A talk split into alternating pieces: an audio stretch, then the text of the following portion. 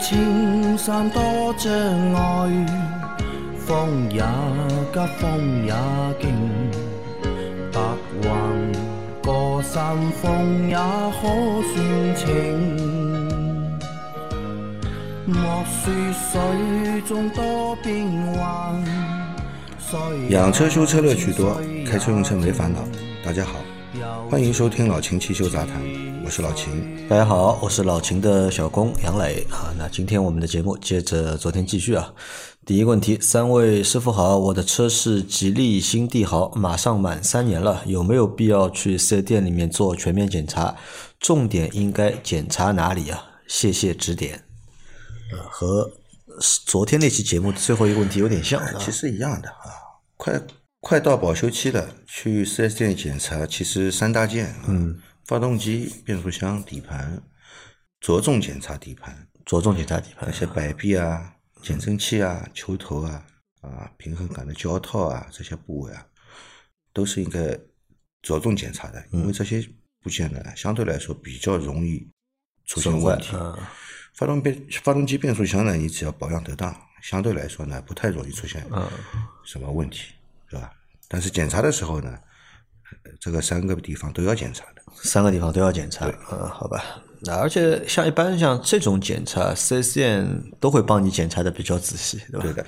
因为在质保期内嘛，如果查出问题的话，是由厂家来就是承担这个维修的费用。对的，会增加免费的，会增加四 S 店的产值的嘛？对的。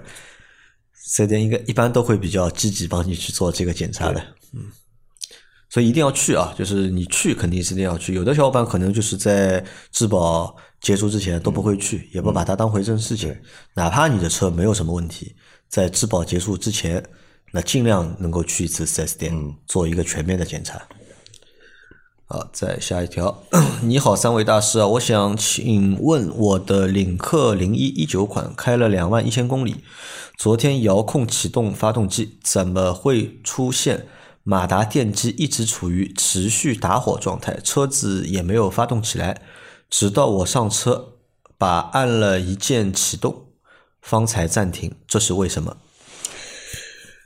嗯，因为你遥控启动跟你进去这个按这个启动按钮启动，其实它不是一回事，逻辑不一样，对吧？不是一回事，所以这个你在遥控启动的时候，可能这个启动电机已经被驱动，嗯，但是你发动机呢，这个没有喷油或是没有点火，嗯，这肯定是有故障，呃，其他的工作没做，啊，其他的工作没做，那你光光启动电机转，带着曲轴转。它如果供油和点火，只要两个有一个不工作，你就没没办法启动，嗯，对吧？所以你这个车应该是有问题的，有问题啊！我觉得你去四 S 店去检查一下，把这个故障现象跟他们描述一下，也许不只是你一辆车有这个问题，四 S 店应该更了解，知道这个问题，对吧？啊。好的啊，再下一条。三位老师好，迈腾加油门有顿挫，车子往前一窜一窜的，热车后正常行驶，深踩油门或上坡的时候会有咯哒咯哒的声音，这是什么原因？怎么解决？DQ 二五零变速箱换变速箱油只换了五升，少加这零点五升会不会有影响？谢谢三位老师。这个不是问过了吗？嗯，那它有新的嘛？加油门顿挫，对吧？车子往前一窜一窜啊，热车后正常行驶，深踩油门或上坡时候会有嘎哒嘎哒的声音啊，这是什么原因？呃，我觉得你还是首先去检查一下你这个变速箱的油液的问题，还是变速箱引起的啊？变速箱的油液你先要检查一下，你确保油液没问题啊，使用的油液是正确的，油液的加注量也要是正确的。嗯。才能保证一个变速箱的一个正常的工作，好吧？其实还是围绕着这个变速箱对对产生的问题。因为你只是做了这样一个工作，然后就出现这样的问题，那么就是动了哪里，首先排除我动过的地方，对吧？这是维修的一个原则，嗯，对吧？好的，再下一条，三位老师好，撕开门板内饰的防水膜，发现之前做过钣金的地方内部有生锈的痕迹啊，店里师傅说。这个是做钣金的时候留下来的，那么岂不是只要做过钣金都会变成这样？有没有办法避免？呃，不一定的啊，说做了钣金就会生锈，不一定的啊，看你怎么做的钣金。如果你动过火，有些钣金可能需要动火，动过火的地方呢，的确会出现生锈啊，以后长时间长了以后会有腐烂的这种情况的。那么动过火的地方呢，要着重做这个防锈处理，对吧？你只做外面的，里面的不去做也不行，里面的也要做。那这个防锈处理怎么做呢？防锈处理嘛，刷油漆嘛？啊，对啊，就刷油漆。就是刷油漆啊，对吧？那你外面的油漆做的很漂亮了，里面这个防锈层因为高温已经破坏掉了，你不给它再加一层防锈层，它时间长了，因为门里面啊，嗯。其实是很潮湿的，嗯。下雨天洗车的水都在里面，而且这个水不可能及时排得干干净净的，而且这个里面还不通风，嗯。对吧？水在里面呢，那么还有这个隔音材料什么在里面，它会潮湿，长期潮湿，你的防锈层又破坏掉了，那肯定要生锈的，对吧？就看你这个板件是怎么做的，啊，如果没有动火的话，一般来说是不会锈的。啊，好的。那正常如果外面做钣金，如果它动火的话，会不会里面帮你去做这个防这就要？看师傅了看师傅啊，有看钱了对吧？有的师傅很仔细的干活，该什该做的步骤一个步骤都不少，那维修以后就没有问题，嗯对吧？有些人就是，反正眼睛看得到的他就给你做做好，眼睛看不到的地方他也不管了，对吧？这个讲不好。嗯，好的啊，呃，再下一条，秦师傅好，做节目辛苦了，我想问一下，一辆车的四驱和两驱在维修保养上区别大吗？费用和工时方面，感谢回答啊。四驱和两驱呢，其实你说维修保养区别不是很大的，除了就是你那套四驱系统和两驱系统，嗯，对吧？你可能多了一个风动箱，嗯呃，多了一个这个后后桥，嗯对吧？嗯，其他的也也没什么，啊，就换点油了，对吧就多换点油嘛，对吧？如果是带那个电磁离合器的，它那电电磁离合器里面的油也是独立的，你需要更换的，也就是这点东西嘛，对就吧？嗯，就这点东西，没其他花样。其他都一样，其他都一样，嗯好的区别也不算很大，啊，多了几种油液。因为风动箱的油，嗯，后桥差速器的油和那个如果是带那个电磁离合器的，嗯，这个油都是不同的。那分动箱的油和那个差速器的油啊，更换起来的方式呢，和换变速箱油一样吗？一样都是重力换，都是重力换。都是重力换，它也也没有滤清器，嗯，也没有滤清器，没有滤清器，直接换，直接放掉加新的就好了。但是这些油都不便宜，都不便宜啊。啊，特别是那种电磁离合器的油啊，都很贵的。嗯。然后他们的更换周期就跟着变速箱走，跟着变速箱走，那要看要看的，呃，有些可以比变速箱的寿命长，也有，对吧？具体车型具体看嘛。好的啊，再下一条，三位老板好，我有两个问题想请教一下。我手里有一台零五年的本田雅阁手动，最近五档时候两千转左右油门就踩不动了，似乎被限位一样。但一到四档就正常，是什么问题啊？还有一个问题是自己想动手做一下内饰清洗，绒布面都很脏，请问有没有好的清洗产品和方法推荐一下？谢谢解答。第一个问题是变速箱的啊，不是那个手动变速箱的问题，对吧？它到了五档，两千转，油门就踩不动了，嗯，像被限位一样，那肯定不是变速箱的问题，不是变速箱的问题。肯定不是变速箱。你油门踩上去，车子跑不动嘛，嗯，发动机功率下降了，嗯，你那个发动机可能一是时间长了，零五年的车啊，到现在也十七年了，嗯。对吧？嗯、你这个发动机可能长期缺乏应该有的保养，发动机功率严重下降，嗯，那么你想五档的扭矩扭力肯定比四档的扭力小，嗯。对吧？变速箱，变速箱，它不单单调整速度，嗯，不单单调整速比，还改变扭力，嗯，档位越高，嗯，对吧？它的扭力扭力相对来说就越小，对吧？你这个车子要提速，就靠扭力嘛，嗯对吧？扭力不足，提速提不起来嘛，嗯对吧？嗯，你这个变速箱，我觉得应该好好做一次大保养。啊，是啊，发动机你这个发动机应该好好做一次大保养。发动机的问题，对吧？对啊，像火花塞啊，是不是要换啊？嗯，缸内积碳是否严重啊？对吧？喷油嘴是不是要清洗啊？嗯，节气门是不是要清洗啊？啊，这些都要考虑的。啊好的啊，然后关于绒面、绒布面很脏，对吧？有什么好的清洗产品推荐一下？这个就简单了，泡沫清洗剂。哎，对，内饰泡沫清洗剂，就内饰泡沫清洗剂，专门有洗内饰的泡沫清洗剂的，好吧？但是这个车顶部分啊，嗯，如果要用清洗剂去喷的话呢，喷好了马上就擦，喷好马上不要停留时间长。你说什么让它泡一会儿再擦，到时候绒布要掉下来的，背面的胶会胶啊，对吧？就是喷好了，几秒喷上去，几秒钟之内就把它擦掉，干的毛巾把它擦掉。其实这个东西喷上去一擦，马上就干净了，清洁能力还是很强的，好吧？好的，哎，好，再下一条，呃，卤素灯，呃，卤素车灯升级啊，最便宜、最简单的方法就是换一个色温更高的灯泡。我的车灯就是卤素灯。看起来像个低配车，其实已经是次顶配了，很尴尬。于是我买了一款大牌的灯泡，色温四千啊，装上去就白了很多，起码不再是蜡烛了。有兴趣的朋友可以试一下，也就一百元左右啊。老秦同意这个做法吗？他调整色温，让这个车啊，就是灯上灯看上去更白。是这样的啊，嗯，卤素灯，嗯。它的色温不同，只是它的那个玻璃上面，嗯，加了一层蓝颜色，嗯，镀了一层蓝颜色的膜。这个蓝颜色的膜的颜色越深，它的色温越高，接近于白光，嗯，对吧？你四千 K 呢，嗯，其实白里面还带点黄，还不算太白，还不算太白。但是卤素灯呢，大概也就到四千 K 到四千五百 K 了，对吧？再上应该也上不去了。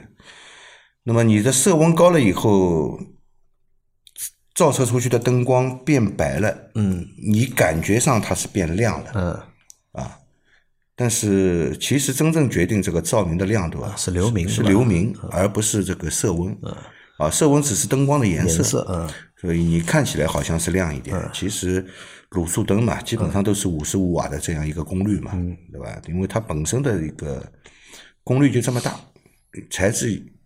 其实卤素灯差不多，也就是这这些材质，可能就是技术更好一点，嗯，这个流明会提升一点，亮度会有那么一点提升，但是这个提升是有限的。如果你要照的很亮的话，卤素灯也就这个样子了，嗯，还是要换 LED 啊，要么换 LED。那么因为氙气灯呢，现在目前来看呢，也是正在淘汰的过程中了，都不用了吧？啊，都不用了。一是它成本比较高，嗯，对吧？第二呢，它这个启动时间。它有一个大概十几二十秒的一个启动时间，也一开它是不亮的，慢慢慢慢亮的。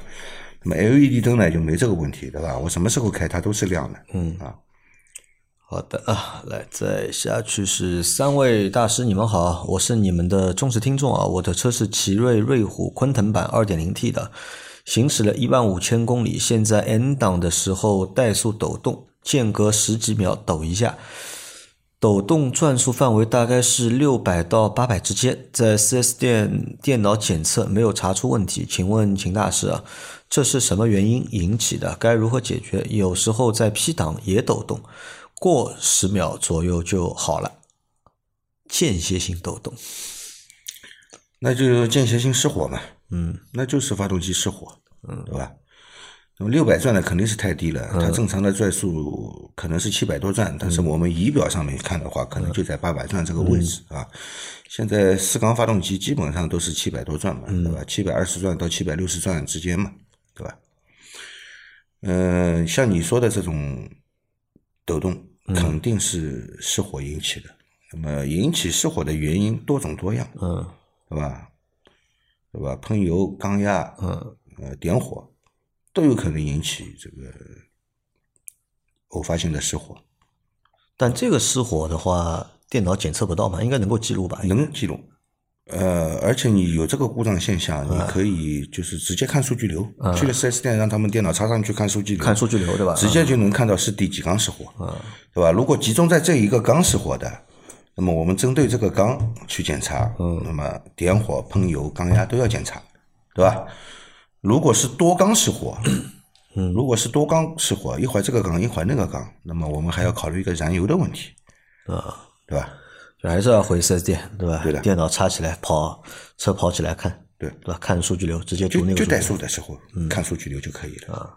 因为跑起来你不一定看得到失火，跑起来不定，对对，因为发动机你在嗯。加油门跑的时候，它有时候对失火的这个检测是关闭的，嗯，但是怠速的时候，它肯定是有记录。呃肯定是打开的，侦侦测是那个刚失火的。嗯好的啊，来，再下一条是三位老板好，老听众了，一直在听，车子没什么问题，就很长时间没提过问题了。一五款一点八领派啊，车子按老秦说的全部保养完后，开起来真的像新车一样，还有加中石化九十五的油，车子动力响应也比九十二的爽，算下来一箱差不了几块钱，体验感好太多啊。问题来了，在抖音看到车评人实测换机油前用柴油加到机油里跑几公里，回来再放出来重新换机油，说这样能够清洗积碳，这方法是否可行？是否会对发动机造成伤害？很多人都说以前的车子都是这样操作的，望解惑啊。啊，这个问题我们在上个星期的时候已经聊过了啊已，经聊过了，对吧？这是一个错误的做法，而且这是一个首先是一个错误的做法，二呢，这也是一个不科学的做法，对的对，吧？因为它那个原理上面就有问题啊。对的。你燃油不嗯是润滑油，好吧？对发动机不能起到保护作用的。你还要把发动机打着，再让它在里面嗯让发动机运行。你靠这个，你靠这个燃油在里面，嗯你指望燃油给你润滑保护吗？啊，然后这个飞哥对吧？那个账号叫飞哥说车，飞叔啊，飞叔对吧？他这两天又发了一条新的，对吧？还是就这件事，因为上次他发完这个之后啊，其实被全网喷嘛。对，那他到这个星期呢，就是就上个星期又发了一条这个视频，我又看到了，对吧？他呢这次呢稍微改了一改，改在哪里呢？上次呢说是加三升柴油，嗯，对吧？这次呢不是三升了，两升。哎，也不是两升，适量，就是加到你那个满为止。什么叫满？什么叫满？把发动机加到 加油口满出来啊？不，加在那个机油口里面嘛。机油机油加呃柴油加在那个机油口里面嘛。对你这个发动机里面本来就有旧机油的，它本来就是不缺机油的状态，你再加多少是就就要加到满？你告诉我。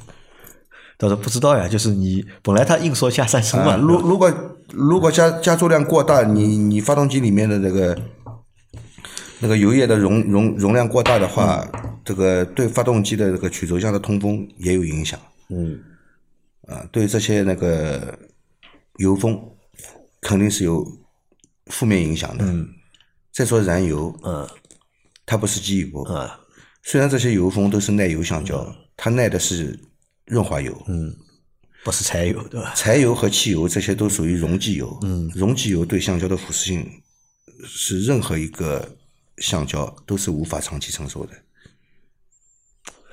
好，这个是呃错误的做法啊。然后还有一个问题啊，你说你九十二和九十五对吧？算下来一箱一箱油差不了几块钱对吧？你这个油箱有多小啊 对吧？这个不止几块钱，而且油价现在又涨价了嘛。我们不管它，嗯，呃，如果你这个发动机更适合用九十五号汽油的，你要用九十二号汽油，它必定会产生爆震。嗯，爆震是什么呢？早燃，早燃啊，对吧？一般都是早燃，提前燃烧，这个对燃烧肯定是不利的。那么燃烧不良，我们不说积碳的问题，你发动机功率就下降，你车子要跑得快，你油门就要踩得大，你就多费油。那么这样算下来呢，可能同样的公里数呢，没差多少钱。对的，这样算就对了啊。对吧但是我们这样看啊，就车买回来要开，对吧？开要开起来，开的要舒服，对吧？对那舒服的情况下呢，就不要去省这些钱了，对吧？能用好的尽量用好一点的，那不要觉得自己车比较便宜，对吧？就给它省着用。你要这么想，最终开车的人是你，嗯对对吧？享受的人是你，对的，对吧？好吧，那今天这期节目啊也到这里了，因为我们在上个星期啊收到的问题啊比较多一点，嗯，对吧？我们收了六十多个、六十五个问题，啊那我们一般我们的一期节目里面呢，我们就回答十个问题，对，那所以明天对吧还会有一期嗯节目，啊，好吧大家不要漏了听啊，大家不要漏了听，或者呢，我会把啊，就就明天更新掉吧，也不要就是放到下个星期更新了。对 啊，那明天还会有一期节目，好吧？那大家关于有任何养车、用车、修车的问题啊，可以留言在我们节目最新一期的下方，我们会在下周的节目里面一一给大家解答。我们明天再见，拜拜。拜拜。